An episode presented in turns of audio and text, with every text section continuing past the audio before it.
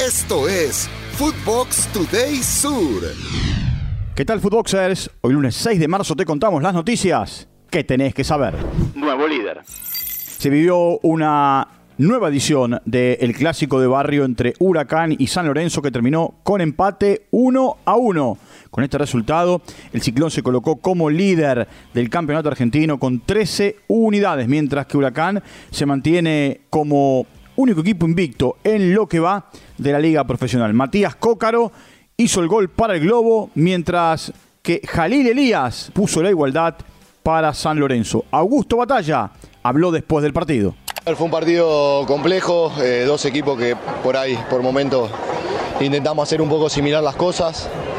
Eh, un juego muy friccionado, muy duro. Eh, si bien era tarde en el horario y ayudó, estaba bastante pesado. Pero creo que el equipo hizo un esfuerzo gigante. Dejaron ir la victoria. Independiente recibió en el estadio Libertadores de América Ricardo Enrique Bocini a Instituto de Córdoba. El rojo ganaba 2 a 0 con goles de Martín Cauterucho, el primero de penal. Sin embargo, el equipo cordobés se lo empató con goles de Adrián Martínez y Nicolás Linares. Leandro Estilitano, el técnico independiente, charló con la prensa post partido. Eh, yo en mi caso personal me siento bien, entiendo a la gente eh, pero también pido que la, gente nos entienda a nosotros y al, club en la situación en la cual se encuentra ahora. Eh, es una situación complicada desde lo económico, entonces hay que, hay que seguir apoyando y, llenando el estadio como hoy, que, que la realidad que cuando, y la verdad que cuando el equipo estaba bien, se sintió también muchísimo el apoyo. En otros resultados de la jornada número 6, Vélez como visitante le ganó a Talleres de Córdoba 2 a 1 y Tigre cayó en su casa con Argentinos 1 a 0. Partido especial para Gabriel Milito que llegó a los 100 encuentros dirigiendo a los bichitos de la paternal. En la jornada de hoy, Racing visitará a Godoy Cruz en el Estadio Malvinas Argentinas de Mendoza, mientras que Boca recibirá en la bombonera a Defensa y Justicia, que buscará recuperar la punta de la liga. Argentina, al igual que el equipo Geneise. Son segundos en la Serie A. Inter de Milán aprovechó la derrota del AC Milan para quedarse con el segundo puesto en solitario en la Serie A, gracias a la victoria 2 a 0 frente al Leche en el Giuseppe Meazza. Los goles fueron convertidos por Enrique Mequitarian de tiro libre y por eh, el campeón del mundo, Lautaro Martínez. Sufrida victoria.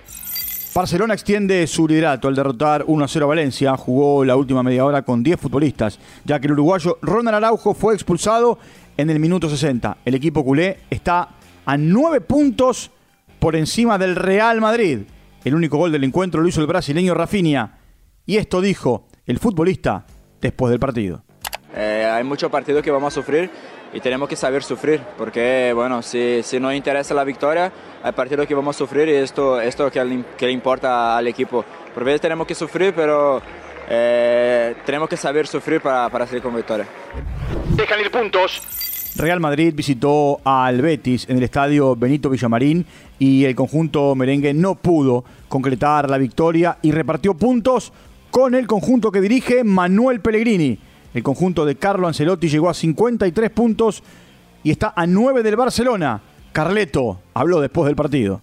Estoy afectado más que enfadado. Afectado, nos afecta esto, que es bastante raro que este equipo con esta calidad no pueda marcar un gol en tres partidos. Es la realidad. Afecta esto, sí, afecta mucho.